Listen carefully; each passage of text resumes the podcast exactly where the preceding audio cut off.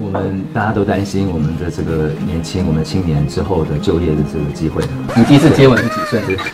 那我们大家就知道说，呃，怎么样？很等没？有没有录？现在开始录哈。特地为你化妆嘞，真的？对啊。哇塞，要给我压力太大了。那我们今天呢、啊？我们从那个我们四八六团购的大数据当中，我们整理了十个网友最好奇、最想要问的问题。例如说啊，现在有女朋友吗？喜欢哪个类型？或者是说，你认为你自己是个正二代吗？好，那待会呢，我们这边现场有做了十个号码牌，我们就抽，抽到什么呢？哦，我们就要一定要来回答这些问题，嗯、好不好？好，那你这上面有没有什么不想回答的问题啊？绝对有啊！哦，真的哦，我们就来看看我们今天会不会抽到吴一龙最不想回答、心中最柔软的那一个问题，好不好？呃，我三四岁的时候有先回来一段时间回国，嗯、因为呢，我父亲那个时候在八零年代初的时候回来办杂志，党外杂志。嗯。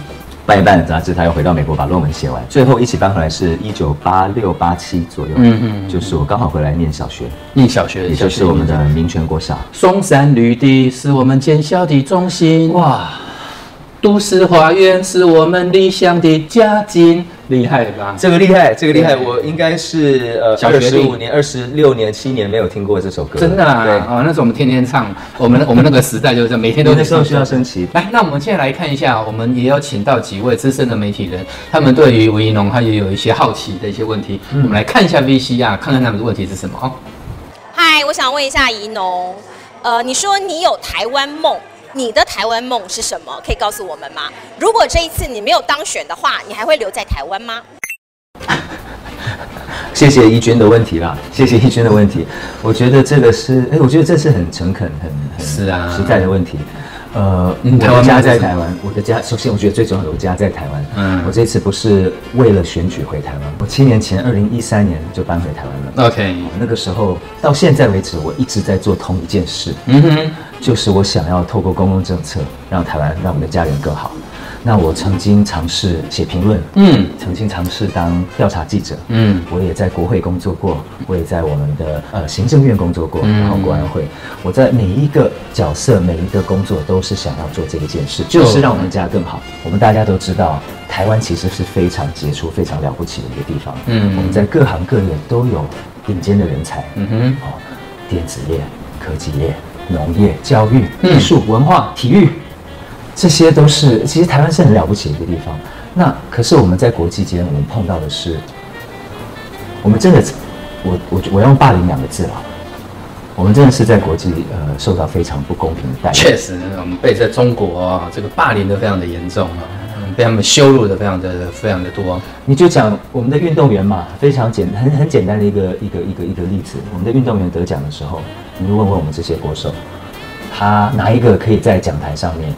看着自己的国旗，嗯啊，然后唱自己的国歌，没有吗？对，那这种对待，我觉得应该是我们对这种事情的气愤的愤怒，应该是不分党派的。是，我们可以更好，我们本来就更好，怎么去创造这样的环境？怎么让我们自我们需要把自己做得更好？嗯，刚刚讲的投资的环境，我们的人才教育环境，把它做好来，我们的国防，我们的国家要更安全，我们才可以好好的经营我们的家园嘛。我觉得这些都是大家要的。好，那所以其实选举如果没有选上。选举如果没有选上，我哪里都不会去，我就会待在这边。这是我成长的地方，这边就在这里，就在这里，吃我的，喝我的，所以是很好喝。大家一定要让他选上，好吗？吴一农看起来也挺会吃的。我养我儿子，我已经每天早上五点起来工作了。吴一农他如果又待在这里赖着不走，那我就不用睡觉了。所以，我们这一票神圣的一票投给谁？不会把你吃垮了，他会留点给我的。来，我们来看我们的第三题。吴一农，我想要问你，如果哪一天不幸这个吴思怀跟邱毅他们真的进了立法院，然后跟你当同事，如果你们在外交国防委员会碰到，你要怎么样阻止他们拿到国防的机密，以防他们外泄给中国大陆呢？来拿到这些国防的机密，因为我觉得这题很难呢，要怎么拿阻止他？那吴思怀的问题是，他是民意代表，嗯，虽然尽管是不分区，虽然他没有，他不是被选出来的，对，民意代表好的，所以他有这样的一个权限，本来就有。好，那所以怎么办？嗯，现在立法委员不需要签这个东西，嗯，他可以丢回去给国防部、给国安局说我不签，嗯。啊，可是这是为什么我们这么重要的工作，我们需要把它制度化，而且不可以有任何政治的操作，这个是每一个人不分蓝绿都必须签的东西。保密条款有一些义务、责任义务，一个是当然是说那个窃结书了，他说我必须保密，我知道我必须保密。那中间另外一个很重要的一个就是说，我知道相关刑责，嗯，我把这些东西写进去，我签完之后。以之后，因为检察官常常哈在泄密，我们要降低一个一个人到时候泄密之后被起诉的这个门槛。对，所以我们在保密条款上面，我们会通常会国外啦，会会加这一条，就是说让清清楚楚写出，让你在一个让你切结说，我知道规则是什么，我知道刑责是什么，然后我知道如果触犯这个，我愿意接受什么样的惩罚。嗯、哦，包含。但是我们现在如果说不签也 OK，我们现在常常其实我觉得，我记得过去一年呃就有这个。就有案例，还有人不签保密条款，对，是谁？因为就是当我们的规则没有制度化、没有去执行、不落实的时候，嗯，这个就是你就拿他没办法，拿他没办法，他不签，然后我们的部会也会怕，嗯、怕委员，怕被刁难啊。但是如果我们这些东西是制度化的制度，嗯，然后落实。那其实今天不管是国民党还是民进党，对，不管是谁，任何不管是谁，你都有这个义务。在国家的安全的这个大前提之下，是你都必须要按照这个国防保密的这些条款，对，按照这个规则来走。再来，所以这很重要的啊！所以你看，光这个东西要吴怡农，你进去之后，你要赶快把这个东西，你想要把它落实吗？落实这件事。嗯、第二就是说，好，我们当然呃签了吴思怀签了保密条款之后，对，不表示他。不会外泄，对他可能他老子就就跑去就叛变了，跑去中国。如果是这样，资料都讲。我今天并不是说他是间谍，对，不不，我们并没有，我们只是举个例啦，就就吴吴斯怀，好不好？好，对，就随便啦，随便挑啦，随便挑。好，那邱毅也可以啦，好不好？我们的情报单位必须被授权，更彻底的去呃投入更多资源在做这一类的工作，就是去看说谁。呃，有在偷东西，谁有在泄露机密？这种工作通常我们叫做反情报工作。反情报，反情报工作，反情报工作跟执法工作，嗯，是我们情治单位最大的两个业务。是，执法工作就是抓人，嗯，然后呃判刑，嗯哼，然后有业绩，可以开记者会说，哎，我抓到人了，然后可以被奖赏，可以呃，这个是比较风光的。嗯哼，反情报是一个每天在做，每天在做。抓到人你也不一定公布，因为你可能要利用这个人，所以比较幕后的工作，嗯嗯，那比较难被长官看到，比较难被媒体看到，所以这两个之间的资源分配，目前是我们着重在执法。OK，可是我们要好好的避免呃中共的渗透的时候。啊、呃，我们如果要开始防治我们的人被人家吸收的时候，我们需要更多的资源在反情报业务。是，那反情报业务可能是做十年、二十年的，所以我们的情报职单位的长官们、主管们必须要有这样子的意志，说反情报也重要，甚至更重要。是，那这也是我们呃，我觉得在国会，我们呃，身为立法委员，嗯，身为呃国会议员，我们尽到我们监督的责任的时候，这个时候我们就透过质询。所以你看看啊、哦，那邱明玉小姐问的这个问题，其实讲句实在话哈，问的真的是非常的好。听的哦，我这个心情都非常的沉重了。你看看，我觉得我们我我自己认为啦，虽然我也不是很懂，但我不认为我们台湾这方面，不管是在反情报也好，好，不管是在保密这方面也好，会有做得多好。你看吴思怀，他曾经是我们中华民国国军的一个高级的将领，然后呢，他干出什么狗屁倒灶的事情，我们就不在这个节目再去多讲。但是你看，光看到这个事事情。今天一个吴思怀，但是他有多少吴思怀，我们不晓得啊。嗯、跑到中国去听习近平，中国共产党最大的投资，对不对？去训话，听中国共产党的国歌。嗯，然后你看我们的这些机密根本荡然无存啊。所以，我们是不是必须要？现在我认为是这样子。现在我们现在已经重新洗牌了。我觉得以前的民智未开，因为在那种高压的统治啊，好像您父亲就是研究我们以前台湾很多的历史，嗯，所以这个。一定相当的了解我们现在这个这个状况。那现在大家已经慢慢的了解到，也看透了。原来呀、啊，你刚在偷看是吧？我以为是杯垫吧。好了，就原谅他。我也一直以为是杯垫，好不好？刚杯子一直想放上去。所以我们现在有一个好好好的一个地方，就是说，虽然现在我们才知道，才准备要再来补足这些资料，但是只要愿意去做。可以能够马上做，我觉得都还不算晚。很多制度其实国外已经帮我们想好了，嗯，他们已经摸索过了，然后他们做过调整了，嗯，而且国外的民主国家，他们就思考说，他们已经找出方式，民主国家在怎么维护人权的前提下，保障言论自由的前提下，怎么保护国家的利益，太好了。所以这个东西我们不用再再，我们更不用再去乱摸索、乱设计，直接把国外那个，他直接把他那个 system。带回来是啊，对不对？马上就可以上线，就可以来使用了。嗯，这一票要不要投给哦？我们吴怡农要不要？要。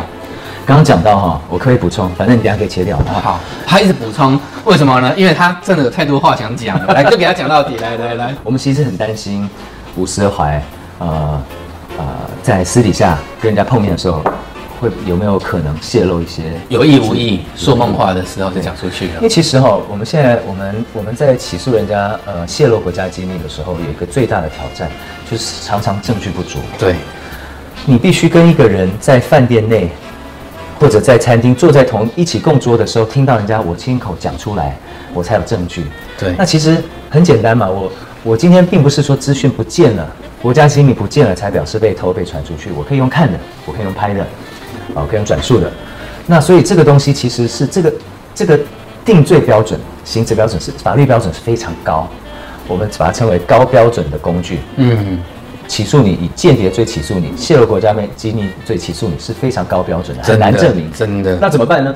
因为这么高标准的时候，那我们又相信，我们也知道中共在这边。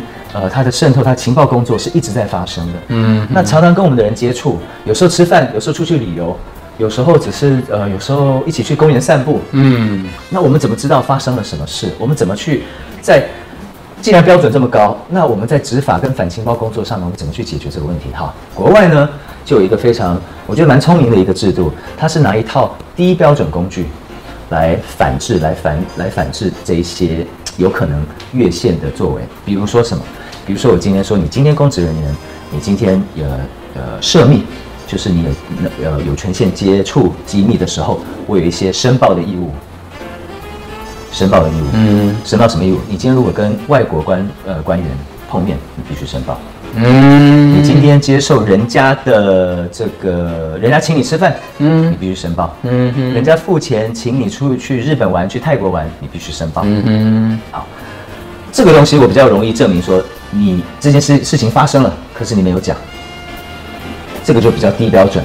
那我可以看说，你这些连低标准的东西，你都做不到。做不到。我虽然没有办法证明说你在旅游的时候，或者你接下来可能会跟人家讲什么事情，可是我至少知道，人家请你去日本玩，哦，三天啊两夜，全家出去旅游，你没有回来讲。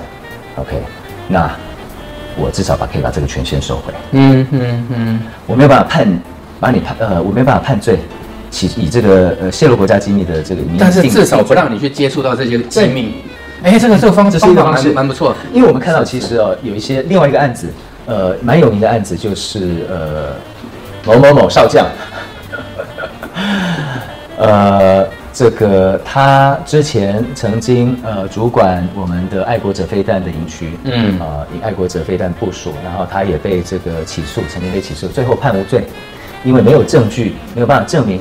他交付任何东西给中国共产党，和中国共产党，或者也没有对价关系，别人给他什么东西。可是呢，在这个过程中，嗯，大家看到他去过日本好几趟，嗯，然后是受招待，做受中国的商人中间，我们觉得是中共的桥梁，嗯，就中共代理人的招待啊，出去玩。那这些东西他回来没有说，嗯，啊，但是这个东西不，目前为止不构成任何的。对他，他没有用美国那个低标，我们没有那个低标准的一套工具来对来做这些反情报的工作，来这些安全工作。所以吴怡农，你如果那个你真的进入立法委那个立法院，你会很快速的来推动这方面。这个绝对是我推呃我的优先工作。OK，所以这听起来是真的是很急迫，真的非常的急迫。我觉得我以前人家觉得说国家安全哈，在在选举上没有票的，嗯呃，我当然没有尝试过，可是我知道这是非常重要的。我知道，我这样听听，我都我都觉得很严重了，连我们制作人他都脸色凝重了。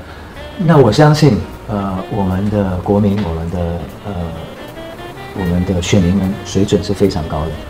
呃，我在 过去两个半月，有看到也是说，大家对这个议题是非常关心的。嗯，哦，那我也希望大家透过这次的选举，让所有哦台湾的政治人物知道，说国防是一个你买单的东西。对，各位婆婆妈妈啊，那个各位先生小姐，我们一定要记记得。国防这个安全，这是非常重要。这不是说哦，我们今天什么郭台铭先生讲什么啊，零到六岁国家替你养，好，并不是这些。那这国家，你看这个这个资讯机密都不见了，连安全都没有了，养养个屁呀，就去新疆去劳改了。对，来，我们来看最后一个问题。好，宜农，我想要问你一个问题哈，你有回台湾当兵，你爱台湾，大家很认同你。可是台湾现在目前。的这个募兵制跟征兵制的问题哦，其实正在消长。也就是如果要保卫台湾，其实台湾是不是应该恢复征兵制？你怎么看？那那个那个黄那个伟汉他问你说啊，是否应该要恢复征兵制？我们大家知道，其实现在政府还是有征兵制，我们征募并行的这个政策一直没有变。对，哦、这个呃当兵的义务还在我们的宪法里，是的这个没有改，没有。当然当然我知道他的意思是说，我们的这个兵役役期从两年多、嗯、一直减到现在四个月。他的意思是等于是没有征兵制了，他意思等于没有在当兵。对，他应该是说还是希望恢复两年哈，那个海海军、空军三年，嗯，好恢复这些旧制，应该是这样。那你 你认为呢？我觉得这个不是，我觉得现在不是征兵还是募兵的问题。嗯嗯，我觉得现在是我们的训练落实的问题。那这个不管是职业军人还是义务役的军人，是的，大家都亲身体验到的。所以现在大家对这个训练的失呃，对这个兵役制度的失望。跟征兵还是募兵无关。嗯，那如果我们制度不改善，我们就直接想讨论要从四个月要不要改成六个月，还是一年甚至两年？嗯，那我觉得其实呃，其实我们没有政府目前没有资没有这个资格，没有这个呃公信力来讨论这件事，因为我们连四个月的训练都没有做好，大家不相信你会好好的呃。善用人家四年的时间，确实是。所以我觉得优现在最重要的工作是把四个月的东西做得扎实，做得充实，你才有工，你才有资格去讨论说，哎，我已经你给我的每一分每一秒每一天我都好好的运用，嗯，我没有让浪费你生命的任何一天。哎，我我我我觉得宜农这个这个观念其实相当不错哎，因为。大家可能不晓得哦，像我儿子，他就打算要提早入伍，他今年十八岁，他高中毕业。嗯，那我们的计划就是说，他打算先去就去当兵。嗯，那当完兵之后呢，他才出国，好再去再去那个深造。他他打算是这样子。他申请了吗？国外的有有申有在申请，在国外还还没申请，反正先先当兵。倒不对，倒不是说那么急啦，就是申请，我我想应该也不会说没有。对，所以刚刚吴一龙他讲到一个最重要的一个重点，就是说啊，今天不是在于说我这个爸爸，然后我们我的这个儿子，他去当兵，他是当四个月还是当两年，而是说你去这两年你也是在混。对不对？那你去这四个月，尤其像现在的话呢，是不是能够很好、很精确去落实这个国防的这个这个义务役？这四个月当中，能够很扎实的去训练，嗯，好好的去训练，去在那边，对不对？吃国家、喝国家、穿国家的训练好四个月，他还是有他一定的基础的一个战斗力。是，对于未来我们是不是要在，搞不好变成说，例如说每两年再回去一个月，还是说一个怎么样的一个一个状况？我觉得这都是可以来做讨论的。以前我们很多人呢，不太喜欢说很长的一个，毕竟确实是你一个人生最最精华 哦。然后刚起步的时候，会被打断、被中断，对对，然后就就去当兵两年、三年。哦，那你要出国还是不出国？要怎么样？完全认同了。对，我我我其实很幸运了哈。嗯嗯，大家说哦你好，很多人啊称赞我说哎回国当兵了哈。嗯。大家刚刚已经讲了，我当我的义气比我同学还要少。是的。然后我又是三十二、三三岁、三十四岁，嗯，就是我在外面已经对走一圈了，走一圈了才回来当兵，所以我是非常幸运的。真的，真的。每一个人，几乎每一个当兵的都没有这个选择，嗯，都是在二十二岁，我的人生要开始了，我最精华的时候，嗯，我开始要在外面职场冲刺的时候，对，我被抓进来，真的。那我被抓进来，如果是混两年，一定心里很不舒服嘛。当然，那我宁愿，那如果是这样子，我混四个月，我接受。是啊，你。再把我砍剩混两个月，我更感更高兴。可是我知道这不是我们大家要的国军，嗯，这不是我们大家所期待的兵役制度哦。因为我们知道，其实这个威胁非常清楚嘛。我们现在碰到的就是我们今天不是加拿大，对，我们有一个非常清呃明确的挑战。大家知道说，大家心里都知道，这个敌人在哪里？接兵的时候，我们的这个防卫能力，我们的吓阻力最强，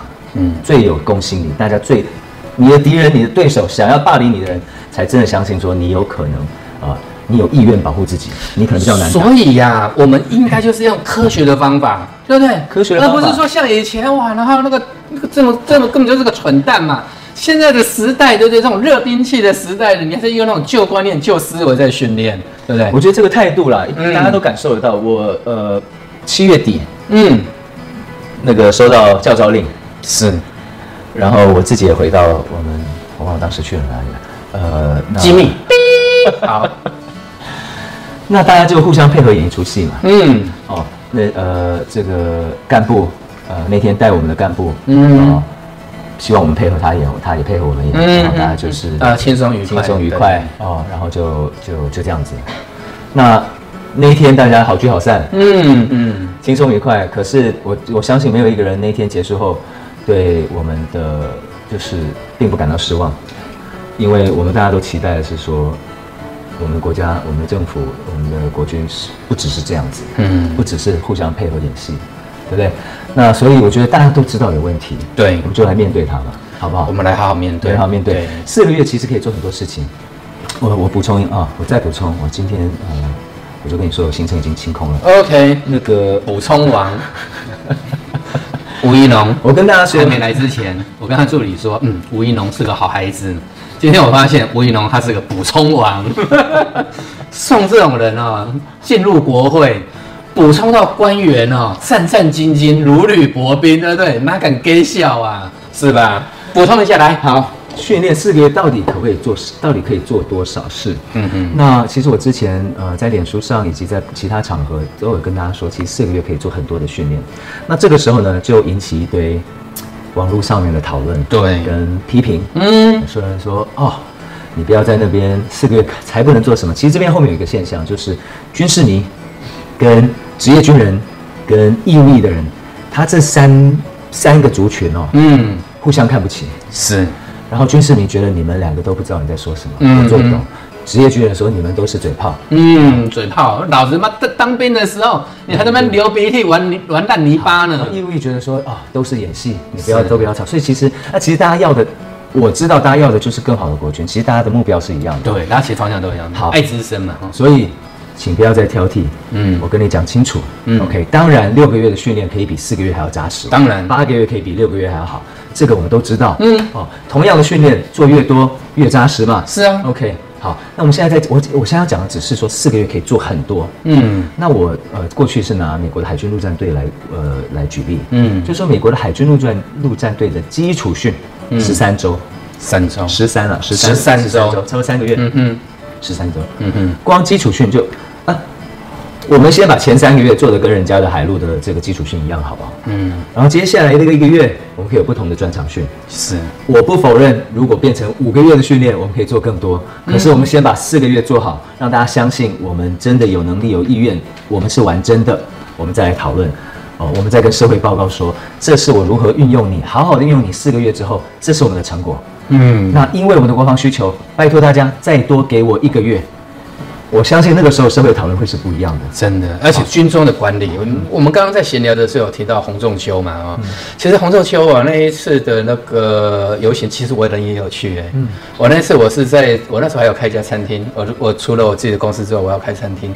那天我忽然想到，哎，对，今天有个那个游行，有个抗议的游行，我把那个围裙啊一丢啊，我马上就坐电车就就过去了，就跟大家一样，就上街头去抗议了。其实我们要要的就是怎么样合理、精确、open 的一个训练，对不对？好好去训练，然后而不是说啊乱七八糟、狗屁倒灶啊。那以前有留下太多的一个包袱、黑布啊，一些以前的一些职职业的那些啊乱七八糟的，我们需要能够透过我们现在不同的世代的不同的时代的啊，那希望吴怡农能够进入国会里头。帮我们把这个国防部，帮我们把国防好兵役这方面训练，也能够能够提出一个很好的一个解决的一个。那今天时间有限，最后呢，我们就来抽两个问题。好，我们今天来抽两个问题。我我就抽了哈，我要抽了，抽了我就，哎，是呀，哎，这是什么问题呢？这是什么？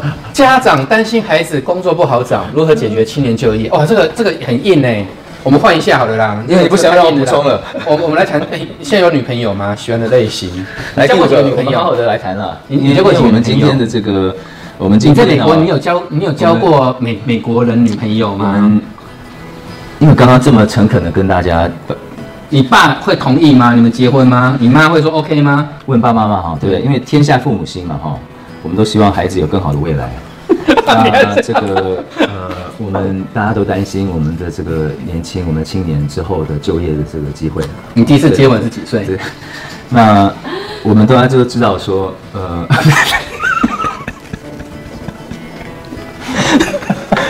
呃，我觉得青年就业哈，青年就业，青年就业是当然是非常严肃的问题啊。我们也知道是，其实过去呃十二十年。呃，经过全球化的这个趋势之后，是。我们有许多高价值的、高附加价值的产业链往国外移，嗯，那影响到其实我们年轻人的一些就业机会。对，哦，那所以调整，我觉得处理这个就业，呃，就业为就业机会这件事情，哦，涉及两块啊，嗯，一个是说怎么呃怎么去促进，重新促进对内的投资。对，我们有很多重要的一些价值链，呃，产业链，我们需要重建，把价值链带回台湾。嗯、那刚好我们现在有很好的机会，我们一个契机就是，呃，中美贸易战当然是在进行中，这个我们知道。可是有另外一块就是，呃，产业链安全产业链的一个重组。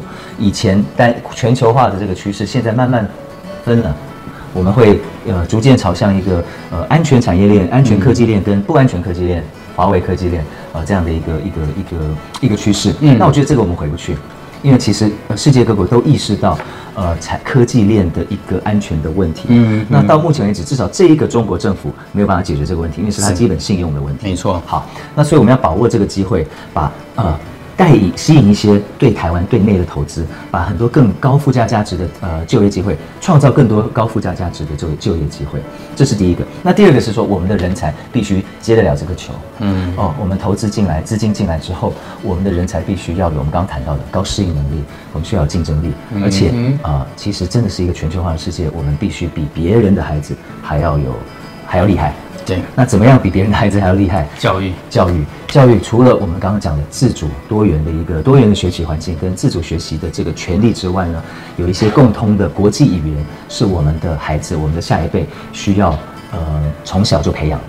一个是英文，嗯，啊，因为全球化的世界，英文非常，每一个企业都越来越，你你你没有办法逃避这件事情。真的。第二个是城市，是啊，城市科技的语言，程式从小训练之后。呃，不是说每一个人长大都要当都要写城市，嗯，但是会不怕这件东西，嗯哼，那我可以开始了解未来的一个未来的语言，嗯哼，好，那让我的人才更有竞争力。为什么说时间有限呢？本来我们今天只打算讲三十分钟这个录影的一个时间，就我们录了两个小时，啊，录的真的是宾主尽欢。吴一龙来，你挑一个，下好就离手，好不好？你挑一个，嗯，好，为了怕大家说我们作弊，来，把这边弄一弄，我先看一下。这个是六号吗？是九号啊！哦，面对蒋万安，为什么选民要选你？为什么？为什么你知道吗？为什么他在笑？因为他刚刚 NG，我刁他了。来，好来，因为我现在只有一件事情站在我跟这个八六大哥的午餐之间，那就是我，我跟我的补充。我我是还好啦，我我是还好在。好了，OK，嗯，严肃严肃问题了，严肃议题。那这个东西也是呃，我觉得我希望每一个选民也谢谢收看我们今天的这个节目，呃，给我这个机会跟大家做这个报告。嗯，啊，因为呃，短短四个月要跟我们二十九万人呃讲清楚，呃，首先介绍我自己啊，然后得到大家的支持，讲清楚我政治理念是一个非常大的挑战。这其实我是我最大的困难。我们目前最大的挑战就是时间，短短的四个月内。好那其实这个非常，为什么要投给我，而不是蒋万？非常的明确、非常简单的理由，嗯、就是说，蒋委员跟国民党团党团，嗯，千丝万缕，他就是国民党，国民党就是他，对？来，你你照着我刚刚讲的，你讲一次，蒋万安就是国民党，大声一点，对，来对对对，这里还，你要对他，来，你看你看，那你对哈，来说，蒋万安就是国民党，国民党跟蒋万安过去。每次有机会保护我们国家利益、保护台湾利益的时候，每次有国家安全的法案到他们那边的时候，嗯哼，他们投的票都是反对票，都是他们站在台湾的另外一边。是，另外一边是哪里呢？我们的立法委员必须要展现保护我们中华民国、保护台湾的决心。是的，这个是每一个选民、每一个国民，我觉得对我们国法国会议员最起码、最基本的一个期待。这更是基本吗？这是基本的，连这个都做不到，那投反对票。然后当香港那个那个那个反抗那个反送中的时候，才在那边换了一个头像，是不是？想说什么什么支持香港人，塞林贵呀，哎，是不是？哎，中了你还投他？然后那个我们刚刚吴怡农这么诚恳的告诉大家，我们国防，我们当兵，你不要觉得说你才刚太太刚结婚，小孩还那么小。我希望大家看到的哈，嗯，我觉得我觉得回到人呐，因为我觉得政治呃是一个对话。选举是一个对话，是一个对话。那我今天希望大家把你的这一票，我们常说神圣的一票给我。我觉得，我觉得，我我真的认真看待这件事情。那我希望，我希望你的每一位观众朋友，呃，投给我的时候是认同并且支持我的选择，我一辈子做的选择。对。呃，我从七年前回国之后，嗯，呃，做的每一件事情都是希望让我们家更好。我希望用我每一个在每一个人生阶段，用我不同的方式，我所有的能力去保护我们这块土地，保护我们的家。嗯、我为什么当兵？虽然当兵时间没有你长，嗯，我为什么进入特战部队？嗯，我为什么从公民记者做起？嗯哼啊，这些其实没不不是很风光的事情，没有很，但是很很多很基层的历练啊，对。都是在做同一件事情，就是希望我们大家可以一起把家建好。嗯，那这次的选举也是用同样的理念来做。我希望大家看到的是一致的吴怡农，呃，政见一致的李吴怡农，理想一致的吴怡农。我从参选到现在，没有一句话是为了选举而说的。OK，那希望大家可以看到这个，呃，给予支持，真感动。OK，这样好不好？好，那今天我们非常。谢谢啊，吴一农，那来到我家啊，来我家做客，也让他畅所欲言哦。谢谢我，因为他是他来之前呢，我我对他，我说真的，我对他是几乎完全是陌生的。所以，我们制作人昨天给我一些资料，我看到他他在高盛，哇，我吓一跳。他说他说，我的哇，我吓一跳啊，什么什么等等。我这一直哇哇哇啊。那今天利用这个节目，让大家来好好的了解他这个人啊。那也希望。真的，在这次的选举当中呢，我也恳请所有的朋友们，在我们松山区给我们小老弟一个支持，把你手上这个票务必都要投给他。邓侯一，怡农需要你的支持，需要你的帮忙，需要你的宣传，哦，需要你帮忙拉票。拜托拜托，那就谢谢大家收看这一集的谁来我家，谢谢。啊，拍拍拍，接着录，来来来，解释一下，示范一下，然后这是你拉的吗？对啊，这这当然是我拉的，是我家的大提琴，不是我拉的。你还有儿子啊？但是你知道它很轻呢，我只是买个壳，那我没事就背着他这样绵社区绕来绕去，他就觉得哇，好帅哦，是很帅啊。要不要下次背你？那下次借你背。这个吴怡农是个好孩子的，真的。来，我们来帮我签名，每一本都要签哦。哎，我怎么可以签他的书？霍金他见解，但这个只是留个纪念。来，哦，长久来的，你签，你签签名他这好。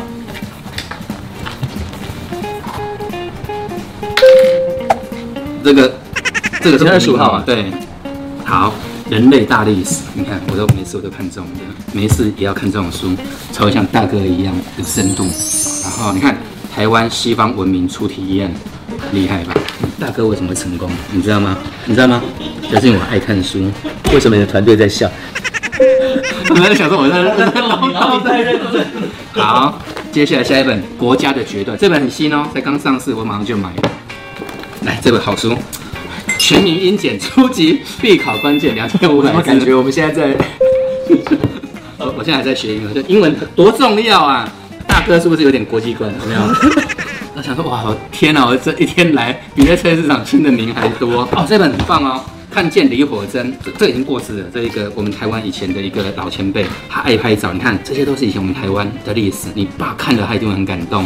啊，这个就比较没什么，这个是我们每一年公司都会出国旅游，我就抓到这。